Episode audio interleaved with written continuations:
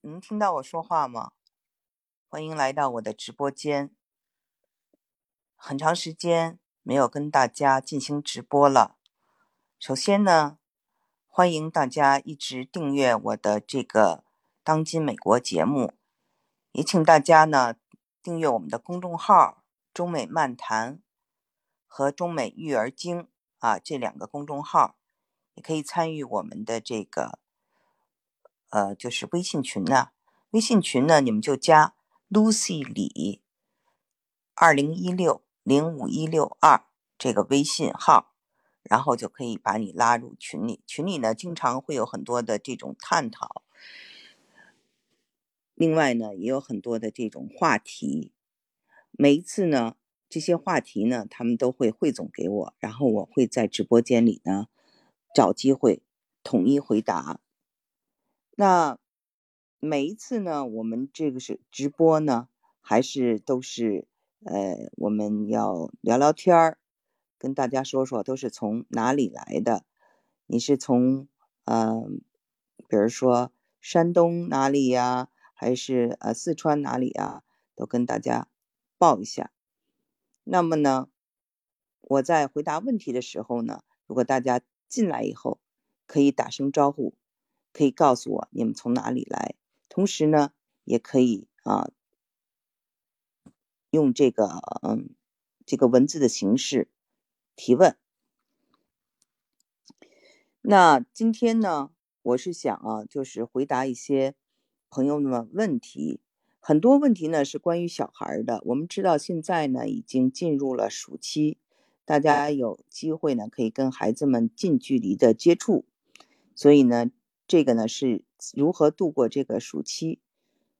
嗯，需要呢这个家长们的一些智慧，还有的呢就是他们的小孩子刚刚呢就是结束了高考，啊，就是心情应该是放飞了，所以呢，呃，怎么让孩子度过一个就是嗯新的啊一个新的开始？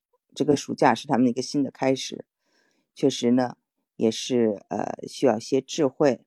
所以呢，很多人就跟我就是呃提问呢，都是有关小孩子的啊。那么呢，也有一些问题呢，还是关于美国的。呃，关于美国的问题呢，我可以呢先回答，因为这些问题呢，就是比较呃简单和直接吧。一个就是美国的这个疫情的治疗费用是免费的嘛？啊，美国的疫情医疗。资源挤兑严重嘛？啊，我们知道呢，美国呢，它的这个费用呢，就是如果你去检查呢，是政府买单的哈，然后你是走你的保险，那么你走你的保险的话呢，就是有一个保险的额度啊，呃，你付了你的那笔该付的钱以后呢，剩下是保保险都是应该帮助你来付的。所以呢，在美国的留学生如果得了这个呃新冠肺炎，嗯，因为上学呢必须都有这个保险嘛，所以他们的保险会是帮他们支付的。当然了，呃，我们都知道保险是有一定的这个数额，比如说你的嗯五百块以下是要自付的，或者甚至五千块以下是要自付的。每个人买的保险的商业保险的。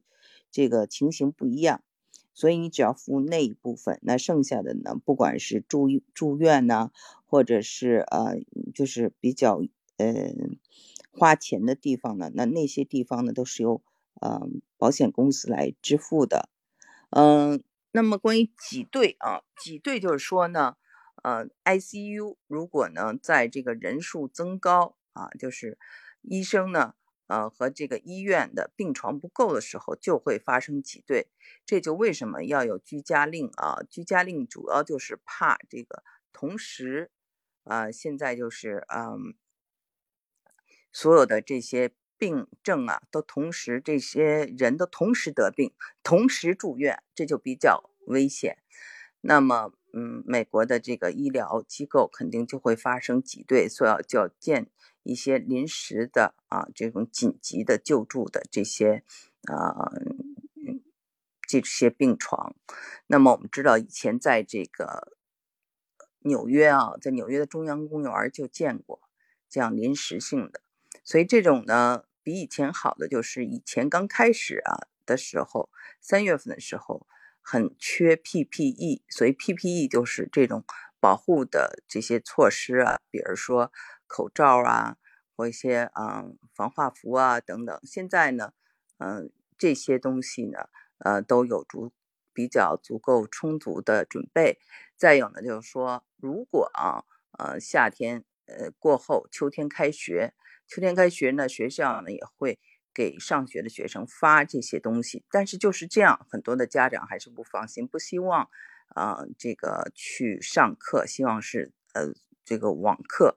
那么呢，这个呢，嗯，未来呃将家长如何做选择，我们也会看到。嗯，很快就会清楚了。大部分的学校都在八月啊开学，九月开学。嗯，微信号加不了了。哦，我看有人留言。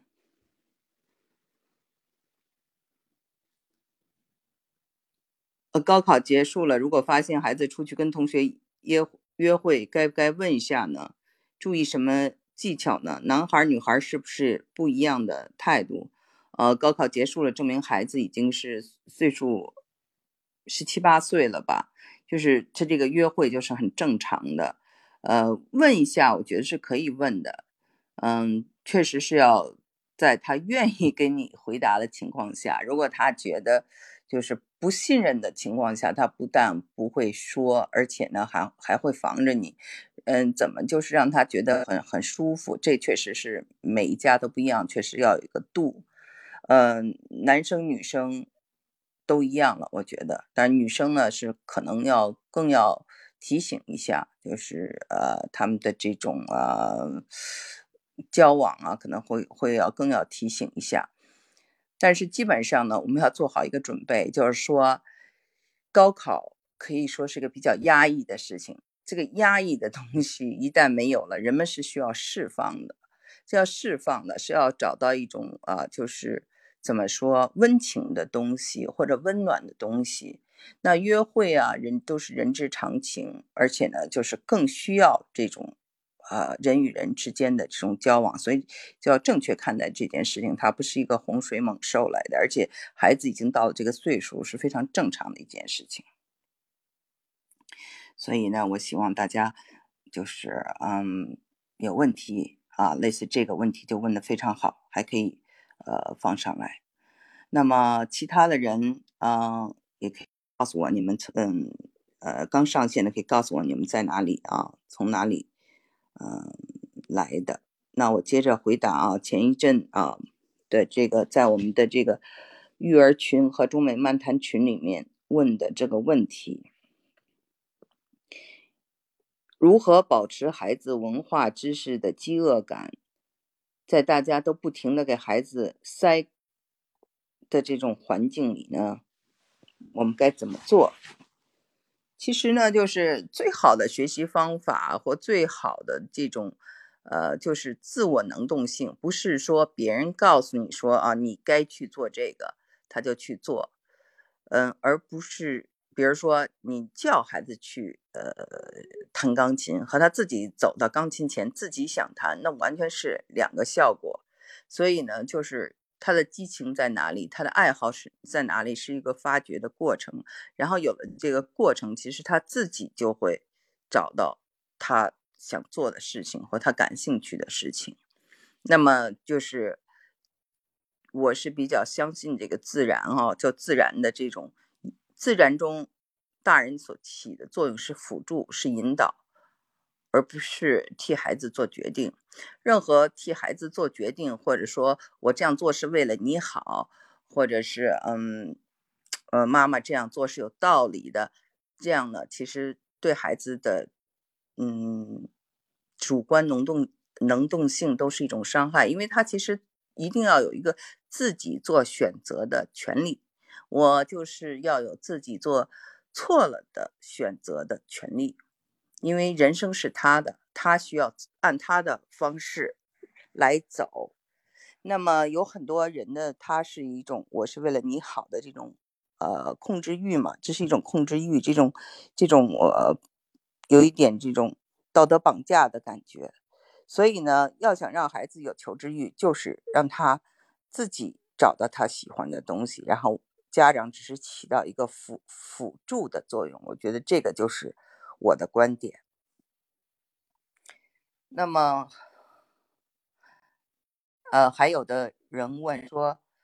在孩子幼小阶段需要学习特长吗？啊，我不知道这个特长指的是什么，但我觉得孩子在呃小的时候可以开始这种艺术的熏陶，因为艺术的熏陶其实对孩子是非常好的，呃，对他的这种性格，对他的的这种对真善美的向往，还有对他的这种啊呃就是性格的培养都非常有好处，所以艺术可以早一点，那么运动也可以。他喜欢什么都可以去学，我觉得，呃，在这个以后的日子里啊，就是，呃，到了中学啊，他的作业就会很多呀，然后各方面就是学校的压力就会很大，就会挤压他的课外时间，在挤压他的课外时间的这个过程中，他能想去学的或去发挥他的特长的机会就会少了，所以呢，孩子。在幼小阶段是可以学一些呃特长的，我觉得没有问题啊，是天然的。然后呢，我在这里也介绍一下，就美国啊，就是像我们这个学校是公立学校，他在初中的时候，小孩都可以学，你可以学乐器啊，你可以去这个铜管乐队，也可以去交响乐队，你可以去学画画，你也可以去学戏剧，你也可以去学朗诵，可以学。任何一件事情，那么我我的这个儿子他学的是铜管乐队，就是每天这个不是说课外，就是每天早上第一节课就是呃这个吹号，从星期一到星期五第一堂课都是这个，这是一个课内活动，不是一个课外活动，就是小孩从完全不会这个任何的乐器到可以吹出。就是非常专业的，像这种乐队一样的各种曲子，然后有各式各样的汇报表演。我觉得，就是他们还是非常看重这种啊各式各样的这种熏陶，然后也花很多时间让小孩子们去呃，比如说参加呃网球队啊，参加游泳队啊，参加篮球队啊，大家可以就在学校里有呃。去参加各式各样的这种跟运动有关的，嗯，这样的校队儿吧。那么我看啊，接下来一个问题就是说，孩子青春期的时候有逆反问题。对，这个是我做过一期节目，那在这个节目里也跟大家讲了，就是说青春期的小孩呢，他的发育，他的发育呢是先发育他的这种。头啊，就是情感方面，所以他的情感方面会比他的这个思维更快，所以有的时候呢，他的愤怒就先来了，他的愤怒呢，他就是高于他的其他，他的情感啊，就是比较激烈，这个呢是由于他们这个发育造成的，所以呢，嗯，他们。这个时候呢，因为情感先发育，自然就会逆反。而且呢，逆反呢，为人为什么要逆反啊？是因为他要挣脱以前的这种啊，呃，父母的这种环境啊，然后寻找自我，也是到了有自我的这么一个年龄，自我意识、独立意识，这这些都是正常的。所以呢，嗯，他会反叛。那这个反叛呢，就是美国人跟我就是聊天是这么教我的哈。他说：“你想让孩子干什么，你就千万别让他干什么，你什么话都反着说，这样逆反就负负得正了。”我觉得特别有意思。比如说哈，你不想让他去外面交朋友，你说啊，你真的需要个女朋友，你赶快去交个女朋友。或者说，嗯，这个是没什么意思，你别去参加了。他说就是这样子啊，就是反着说，反而会就是让他们感兴趣，其实就是一个斗智斗勇啊。这个美国人给我讲了这个事儿以后，他们说，因为他们自己就是从这种反叛过来的，所以知道怎么对付这个反叛的孩子。那跟我讲这个故事的人呢，他正好当时是上大学，是个很年轻的小伙子，因为这个整个的这个青春期的反叛期对他来说还是在记忆中呢，所以他知道怎么去去对待这件事情。我觉得是一个。呃，挺聪明的一个一个妙，比较妙，比较巧啊。但是呢，这个也带有一定的这种啊说着玩的。呃，不过你们倒确实是可以试一试啊。好，那有更多人进了直播间了，有的人是从云南昆明的啊，有的人送出了小心心啊，这个谢谢。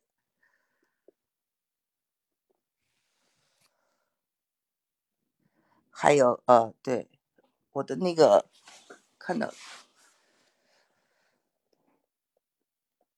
有人跟我说哦，喜欢王老师的声音和知识面的广度和深度，谢谢。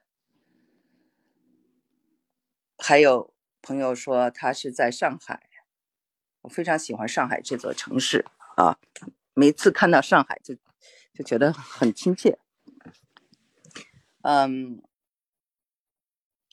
还有的这个天津哇，天津是一个特别棒的地方。天津的发展真的是非常好，我觉得天津从生活讲啊，它真的是比北京要舒适。天津呢，它一个是靠海，第二它的建筑也非常的漂亮，而且呢有很多好吃的，没有那么拥挤。呃，天津太棒的一个地方了，所以你住在天津真的是很幸运啊。哦，你是在德州 Austin 这个地方，是一个非常嗯知识分子非常好的地方，我去过，非常喜欢。嗯，你的这个也有很好的大学在那里啊。哦，还有人是来自广西东兴啊，你好。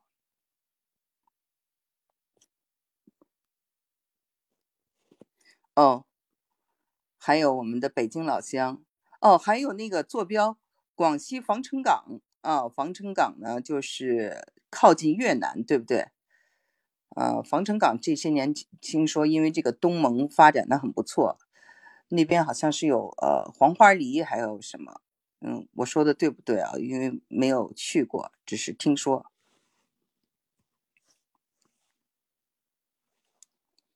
哦，还有朋友是坐标深圳，初中升高中的录取率只有百分之四十多，这是这是为什么？能给我讲讲吗？我不太清楚。还有您说的这个初中学位房的看法，这我不太了解啊，所以不知道你能跟我讲一下这是怎么回事，然后我可以嗯帮你呃想一想或给你回答吗？我不是这方面的专家，不太了解这个这个这个。具体的每一个教育局或每一个地方，它所的这个措施啊，或者它的一些规定的这个背后的，嗯，一些呃，就是他他所他肯定是有原因，他要这么做，他为什么这么做？然后他这个做的目的是什么？我我都不太知道，给我讲一下啊，然后我再给你回答这个问题。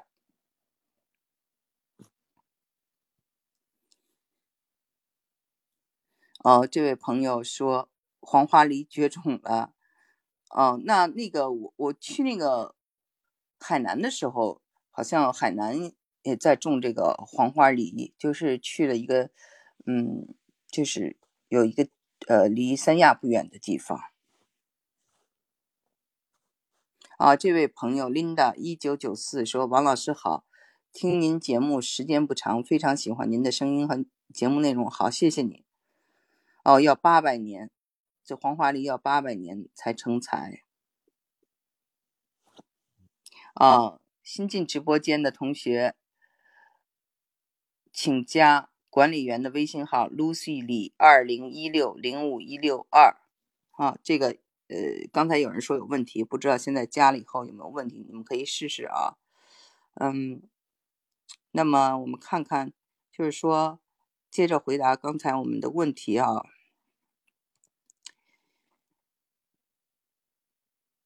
有人呢，就是嗯，在问，就是说这个留学问题。留学问题，我以前呢，你们可以看我的这个中美漫谈的这个公众号写了一篇文章，就是说我当时呢，就是二零一八年就预测哈，就是留学生的前景呢，这两年不会很乐观。呃，因为为什么呢？啊，我们先说现在二零二零年啊，凡是跟旅行有关的。啊，就是本身就是很麻烦的一件事情，要出门就是很麻烦的一件事情，原地不动就是比较简单，所以呢，要留学呢，肯定就是有呃暑假呀，有寒假呀，要去国外呀，呃这个签证啊，所有的这些事情啊，嗯，都是很麻烦的，而且嗯，政策在变，总是在变，今天出一个政策，明天出一个政策，就是让人很揪心，让人的这个神经要紧绷着。所以在这样一个情况下呢，确实是就是这两年会比较烦心啊。那尤其像最近，比如说这个呃，美国呃，就是有这样的规定，说如果学生们都是网课，就要回到自己的国家，有有签证也不行。而且嗯，就是如果你人是在美国的，也要回去，那就是等于多一趟不必要的。旅程对吧？所以像哈佛大学呀、啊麻省理工学院啊这些学校都要告政府啊，这个是违宪的，怎怎样怎样？所以呢，就是我们看到啊，要遇到了很多问题的时候，呃，在美国呢都是通过法律诉讼啊来解决的。比如说最近，呃，休斯顿的市长就取消了呃德州的共和党的这个大会。因为疫情发生了嘛，那么这两边呢，就是呃，就如果发生任何问题，也是通过诉讼啊，共和党是不是要这个起诉这个呃市政府啊，这个休斯顿政府，我们会看到有这样这样的矛盾的时候呢，都是通过这个诉讼。那么诉讼的话呢，现在因为已经是会。会有时间限制嘛？有有有七月、八月，那这个如果是打官司是很漫长的一件事情，所以呢，现在呢，这个法院就说我们早一点判啊，早一点看这个，就是所以我们拭目以待，就说到底这个呃哈佛大学和这个麻省理工学院或者这些代表的这些学校最后能不能赢，他们的学生能不能留在美国，呃，这个接着上网课。啊，因为呃，上网课其实也是，嗯，一个安全的比较，就是呃，没有办法的办法。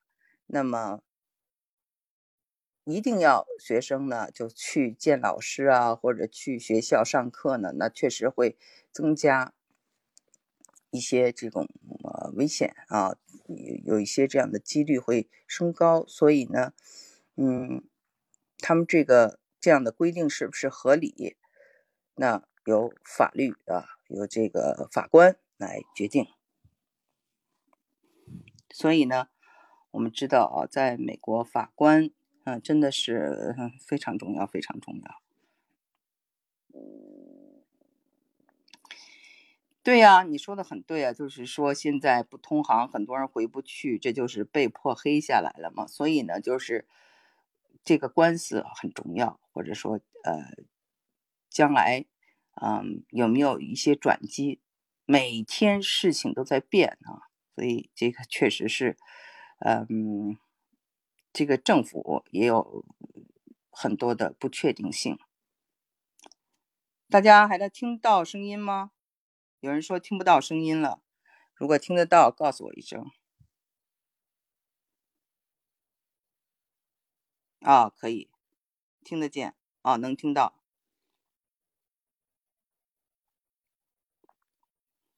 嗯，萧然绽放，送出小心心，谢谢。啊，平凡的三足屋送出小心心，谢谢。啊，能听见就好。深圳的户籍人口比例相对小，外来人口多，所以。深圳公立高中的学位不足哦，是这样的一个情况。哎呀，我就觉得就这个可能北京，我不知道是不是也有这个问题，是不是大城市都有这个问题？为什么不可以多建一些高中呢？你看我们这里啊，我们这里这个嗯，这个城啊只有三万多人口，呃，这个地区大概有三十万人口，但是那个光小学啊，小学就有四十几个，四十几个，然后。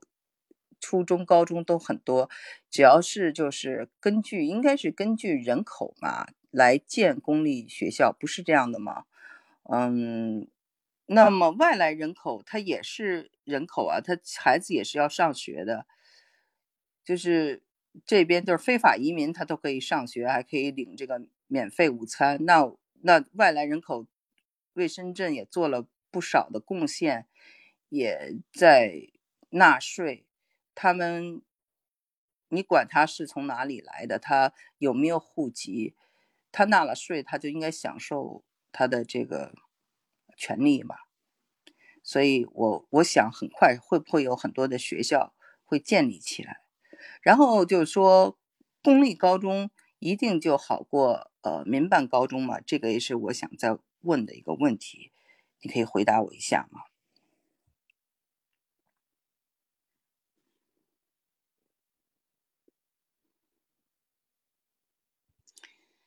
哦，看到这个，嗯，对，您刚才问的这个问题，所以我就想问一下，嗯，因为我看到您说的这个资源严重不足，那么初中考高中就真的是很辛苦啊，因为一半以上的孩子都没有上，都上不了这个本地的高中，是这样的情况吗？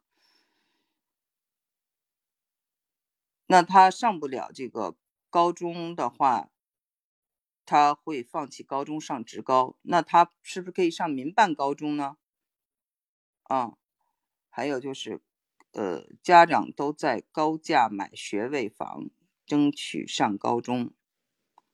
前二十名的初中学位房价是十五万一平方米左右。啊，那我是想问一下，在深圳。就是上一个好的初中是特别重要嘛？因为初中是直升高中吗？还是怎样？哦，来自北京朝阳区，对我就是从小土土著，北京朝阳区的土著。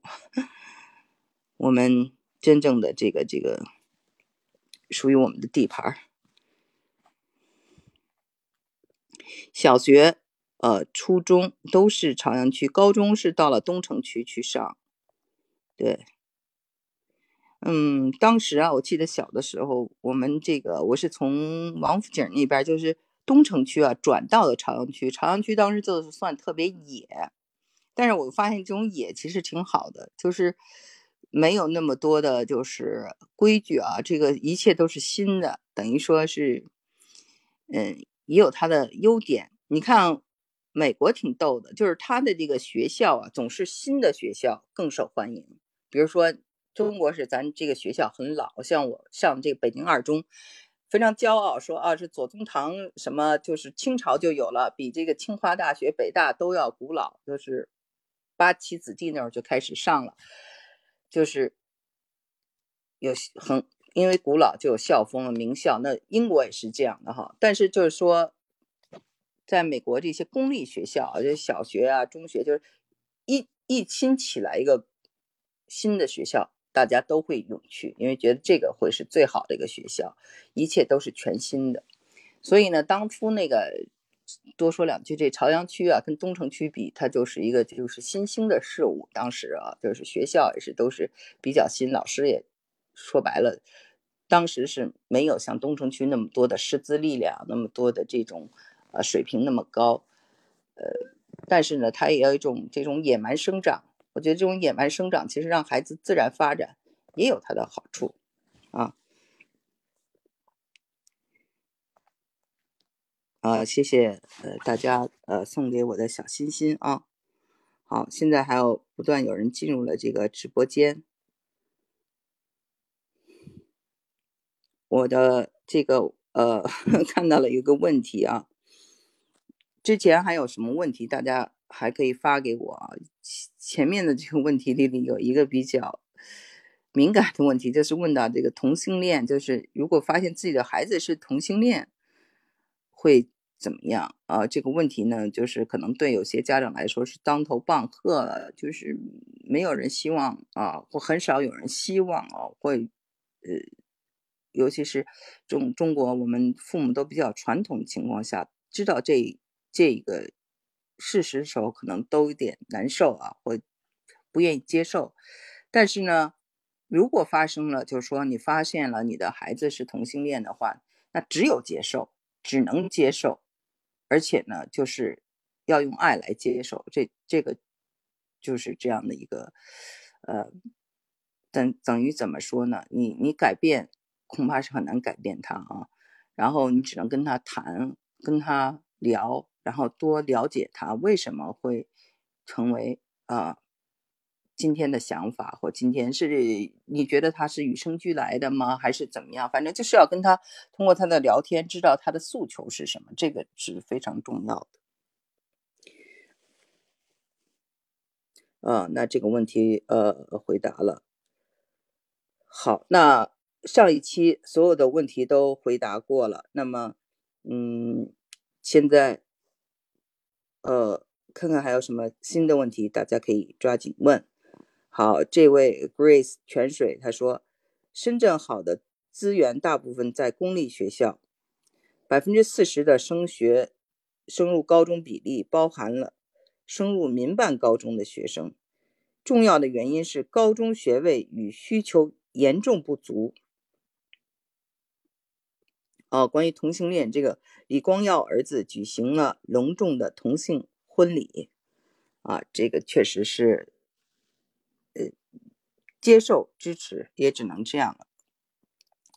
哦，深圳是这样的情况，其实深圳这些年呢，就是说这个在发展过程中，发展经济，发展这个，呃，然后房价蹿升的过程中，没有把这个教育的办学。呃，就跟上来，是不是就有点滞后？这个资源导致这个资源非常的紧张，是这样的一个情况呢？呃，那为什么不匹配呢？比如说我，我因为在深圳也生活过，呃，五年吧。当时我记得我们住的那个地方小学啊，刚刚开开建啊，然后就是大型的图书馆啊、会展中心啊。嗯，很多这种呃市市民中心啊都有。我想象中那那么这样的人口啊，当时你看到街上都是年轻人，他们的小孩肯定将来要上小学呀，呃，中学啊、高中啊，那就是办这个高中啊，或者是办这个学啊，就应该是，我觉得是是不是应该有规划的？因为你看啊，我我我就拿这个苏州啊比一下，就是苏州工业园区，我也生活过哈。那个时候就感觉呢，到了苏州工业园区的时候，就觉得很像当时深圳的初期。呃，深圳的初期，我说的大概就是呃两千年以后啊，就是到处都在建，然后呢，年轻人很多，涌入这个城市的人很多。那就是说这个，同样呢，苏州呃。也经历了这样的一个过程，尤其是工业园区啊，所以我看到苏州就有很多的这个学校啊，民办学校，呃，就办起来了这种外国语学校啊，还有这种呃呃这这些呃，他们有这个，比如说呃私私立的叫德威啊，啊新加坡国际学校等等，办了不少，所以呢，就是 他跟这个。幼儿园也都在建，因为他知道人口呢，尤其年轻人口涌入，这个教育一定是一个很大的问问题。所以呢，我我是没有想到深圳会有这么严重的问题。那这样其实就是说，住在深圳的这些家长啊，付了这么，嗯。怎么说高昂的费用啊最后小孩子却不能够上到满意的高中这个确实是让我觉得匪夷所思呀。啊这里有一位朋友就是说他的孩子在美国开学上大三那不知道现在就是是不是在上网课呢？啊。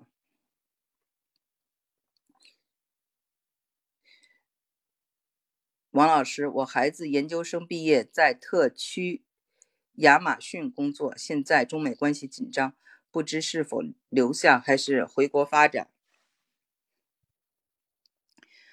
哦，特区就是华盛顿特区，对不对？呃，在这个哥伦比亚特区那儿啊，亚马逊是一份很不错的工作，我觉得可以有一些经验吧。他如果能。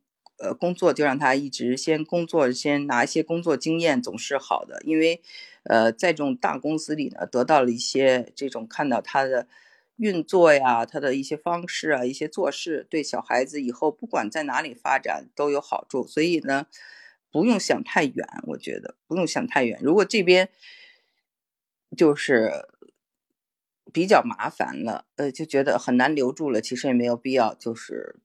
特意的花很多力气去留回国发展也会很不错，但是目前呢，就是这一年呢，就是不动比较好，因为有疫情嘛，所以他在哪工作还是接着先工作。我觉得，嗯，如果没有受到什么影响，就采取这个以不变应万变的这个策略吧。哦。谢谢谢谢，这个有一位朋友连出连接连送了好多小心心，感谢。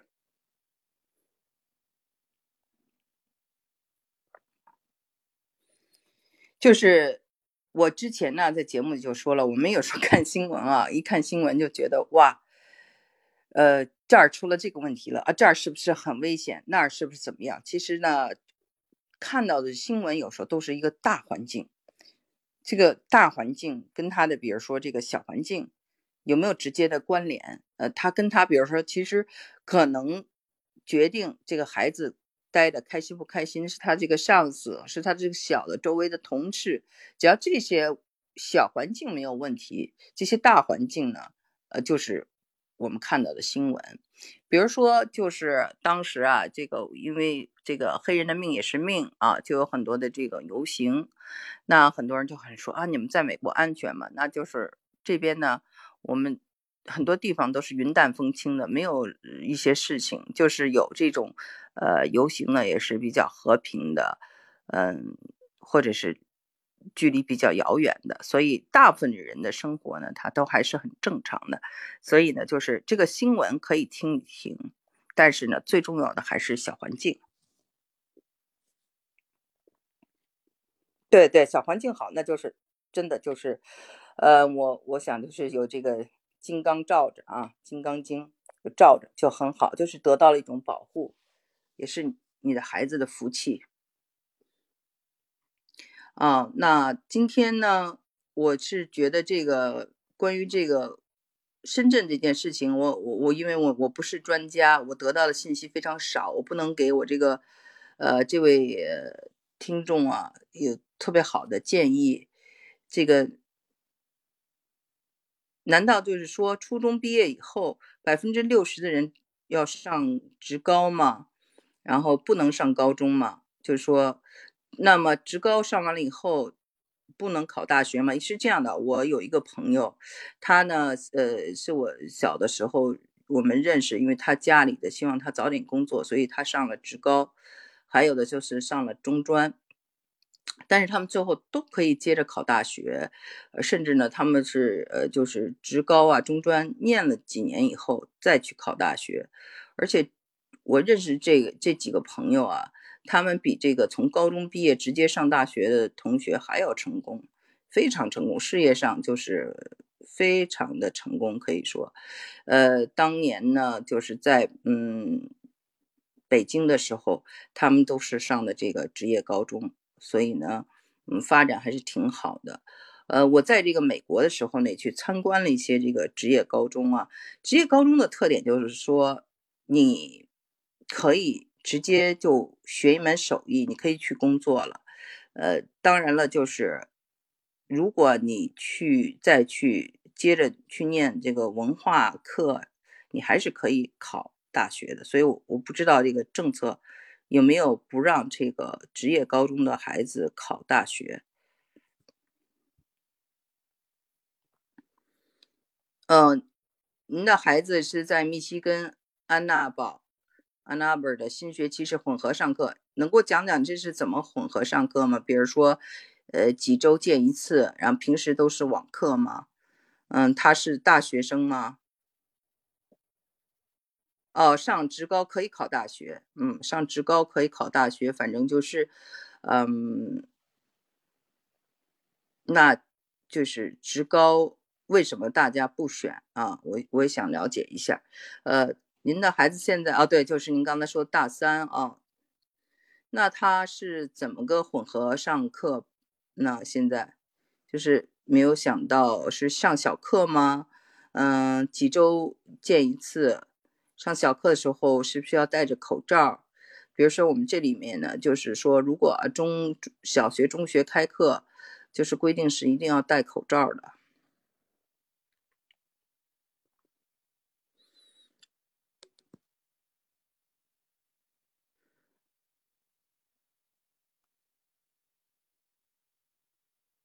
呃，对，现在都是暑假，我就说，如果开学了以后，呃，他们是这种混合上课是计划怎么样？因为，嗯，大部分的学校他都会给美国都会给大家选择，你可以就是选择网课，你可以选择按一个季度，比如说，呃，这个学年可以分成呃四呃四个阶段，每个阶段你在这个阶段你可以选择是全部网课。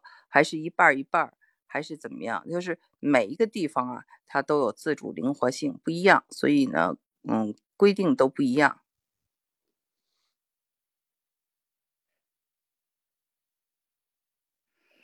对，不选择职高是因为职高是学渣聚会，都是不读书的，即使可以考大学，也考不到什么好大学。我我这个我我我就想问一下，就是说，如果啊，这个深圳。有百分之六十的人都上不了高中，那他没有其他的选择。我我当时是以为说这个百分之四十是指公立高中，那没有想到这个民办高中也包括。那我就想，其实深圳是一个特别有这个企业家精神的地方。如果大家觉得哇，就是这么大一个缺口，而且就是我们就是知道这个在。国内就很多人确实是通过上大学改变命运的。那么，这种企业家，那么这些聪明的人，那不会应该是会有一大波人想去办学啊，想去创办这个民办高中啊，因为这个缺口这么大，有百分之六十的学生的这么一个缺口。那这样的话呢，会不会有很多人去想着去办学呢？然后说赶快办一个私立高中或广呃这样的话呢？嗯，还是说他有一些规定，不是任何人都能办学的，办学会很麻烦。我我还是觉得，哎呀，这个事儿让我觉得这么先进的深圳会有这么一个问题，这么大的一个问题，呃，我有点匪夷所思，真的。嗯，也是感谢啊，感谢这个呃听众朋友跟我交流，让我呢就是了解到一些我自己不知道的事情，因为。以前我在深圳生活呢，就觉得是一个非常看重啊，这个年轻人也非常看重这个学习的这么一个地方，啊，图书馆呀，经常搞一些这种很不错的讲座呀，就好像就是因为，不像这个北京、上海啊，它有这个历史沉淀，嗯，深圳反而是特别的努力去办这些事情，而且呢，这个任何的这个。呃，学习的机构啊，或者是培训班呀，好像报名都特别踊跃，大家都是特别舍得花钱。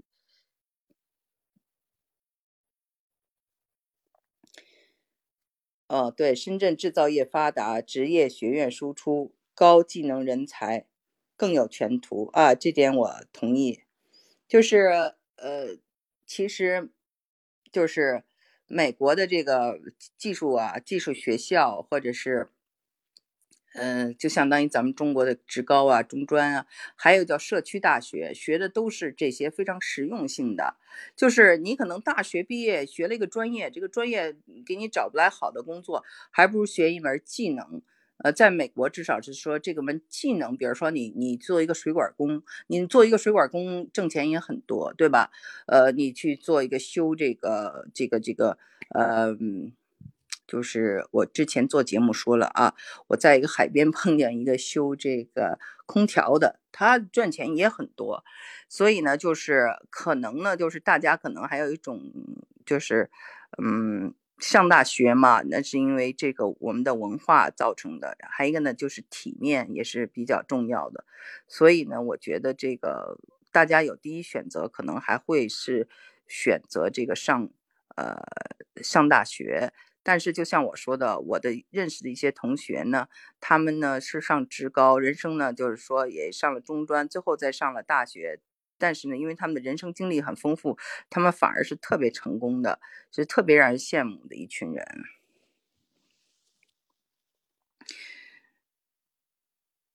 大学和企业合办初中、高中就是民办学校，那现在在深圳这种民办学校不够吗？为什么百分之六十的学生上不了高中？这、这个、这个、这个能有有有人能给我解释一下吗？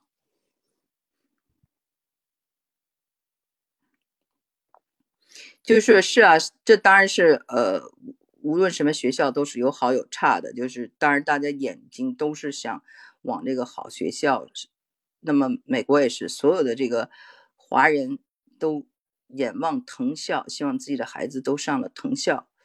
呃，愿望总是美好的啊，要强啊，什么这些也都是呃好的。但是呢，其实最终呢，是最适合自己的才是最好的。所以呢，呃，就是英文叫 aim high，就是目标远大啊，目标远大不是坏事。但是呢，心里要做好一个准备，不要有太大的心理落差，就是。人最后呢，还是就是就像啊，星星啊，星星有自己的位置，每颗星星都有自己的位置，那人也都有自己的位置。嗯，这位朋友说的非常好，他说发发挥好自己的长处才是真正的要强。这位朋友也说的非常好，他说各层次人才培养符合社会需求啊。对，刚才你说的这个 Grace 泉水，你就说深圳的高中学位太少了，包含民办需求与供给呢严重失调，所以我就是想问你的，你还没有回答我，我就想说，因为深圳很有企业家精神，为什么如果这么大的缺口，又是这么就是等于是刚性需求，为什么嗯没有很多的企业家去蜂拥的办学呢？因为这个办学肯定是会。不愁生源的呀，对吧？这是我第一个想问的这个问题，你能跟我就是回答一下吗？还有就是说，嗯，再一个问题就是为什么他会这个？你觉得会这个滞后？因为那个其他的发展啊，你看那个高楼大厦、前海，就是闭着眼睛，等你再睁开眼睛，这么一眨眼的功夫，就全起来了。那其实。我我觉得当时啊，就是在深圳，呃，买房大家也都是很关心学区房啊，然后就看这个学校附近有没有学校啊。我就记得当时，啊，我们家的一个亲戚就是，就就呃呃，我因为当时还没有孩子，就去看，我就说，哎呀，他们的这个房子怎么就在一个这个小学旁边呢？就在一个操场上，肯定挺吵的。像我就可能。不会做出这个选择，但是他们反而很高兴，就是说这个学校非常好。所以在这样一个情况下，我就说每一个这个就是他的这个呃小区啊，或者他的这个开发商啊，都挺注意建这个配套设施的。为什么高中就会这么少呢？嗯。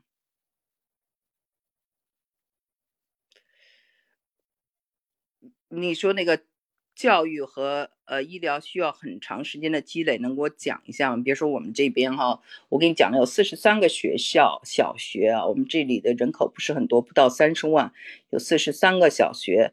那么这个小学就是美国办事非常非常慢，你知道吗？就是呃，他这个民主制度就非常非常慢，但是办这个办一个学校，他就是。一年哎，有时候就建一个、两个、三个，就这样建出来了。那么咱们盖一个大楼都是盖得非常快的，呃，我我不太理解，就是说为什么就是这个医院和这个呃学校需要很长的积累，这个我不太不太理解。有有人能给我解释一下吗？咱们都是在探讨啊，就是说呃这个发展。呃，这有一个朋友说了，他说发展职业技术教育是中国的教育方针，全部都上普通高中，然后上大学是不对路的，需要有不同的层次的人才。呃，有人读大学、读研、读博、搞科研，但是不能全部人都搞科研，大多数人还是应该接受职业技术教育。如果大家都去读大学，会造成人才浪费啊。嗯。职高毕业的技术人员收入比，呃，大学毕业的差一点吧？啊，这是大家的不同的意见哈。呃，就是我倒同意说职职业，呃，技术发展呢，它是这个也是一个选择，但是高中应该是足够的吧？那至少大家说我可以选择上职高，还是我可以选择上高中，而不是。这个就是它不够，它不够的情况下，那这个刚性区需求怎么怎么解决呢？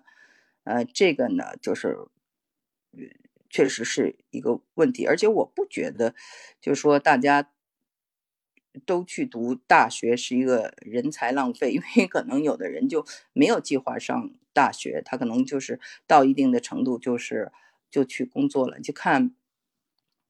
这边啊，美国这边就是大学这么多，有很多人没有上过大学啊。他也就是，呃，也是这个职业学校念完以后，比如他就去做一个理发师了，他就做一个修车工了，他的技术也很好，对吧？所以呢，他有的时候呢可能会去上呃社区大学等等。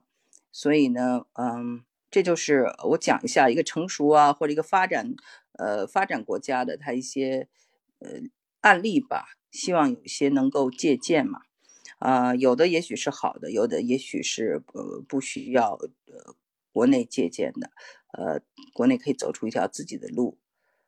但是呢，就是这个初中毕业呢就要分流，那中国家长呢就是会很焦虑，这个确实是一件比较头疼的事情。如果他很焦虑。嗯，你说的这个中国家长和老师都觉得学习好就是万能的这件事情呢，我呢是在这个跟呃朋友们聊天，我是能感觉到，确实是在过去啊，有很多的这些人的命运，他是因为就是考这个大学呀，这个改变了，啊，就是鲤鱼跃龙门了嘛。所以呢，这个这种呃科举制度啊，这种寒窗啊，这些就大家都是很熟悉的了。社会其实一直在就在这样改变中嘛。但是就是这种尊卑啊，就是什么是体面，什么是这个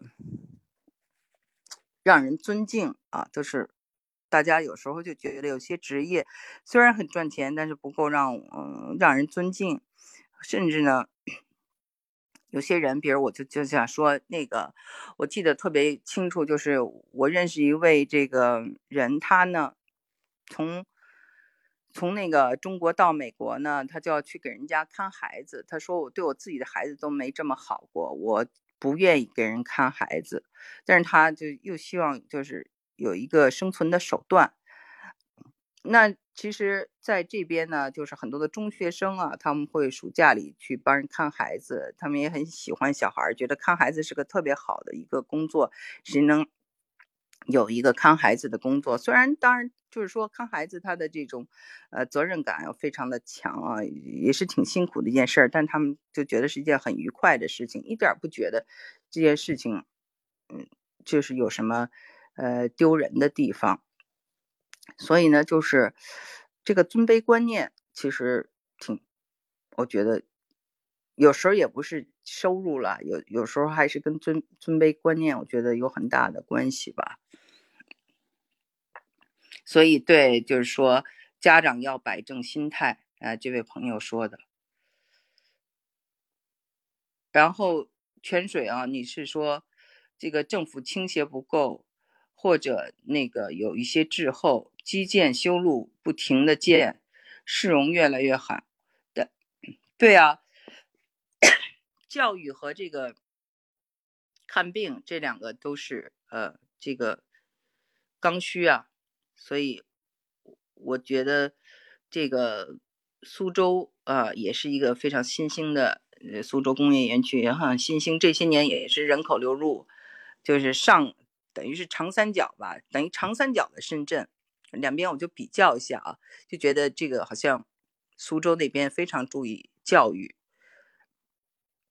然后呃建了很多的学校。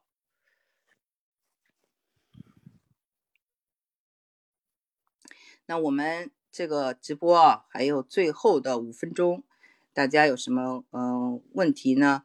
可以提问。然后嗯，如果刚进来呢，请告诉我你们是从哪里来。啊，今天刚才又收到一位朋友，他说我女儿今年在美国本科毕业，同时被卡内基麦隆录取为博士，获取了全额奖学金。中美关系这么紧张，是否值得继续在美国学习？哇，您的这个女儿真的是非常非常出色，也非常的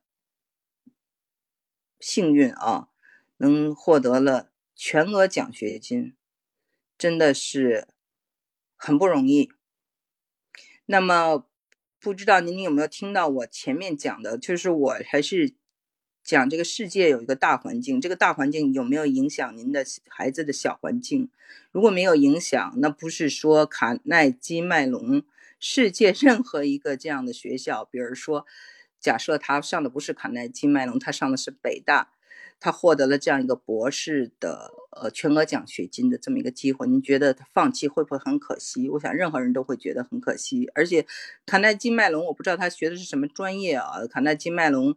我们知道他的这个呃计算机是非常厉害的，然后我们知道这个呃李开复啊，就是卡卡耐基麦隆啊大学毕业的，所以呢，这个他这个机会难得，如果小环境没有什么影响，嗯，学费全奖就是学费不用操心了，这这等于是很大的一个收入，我觉得。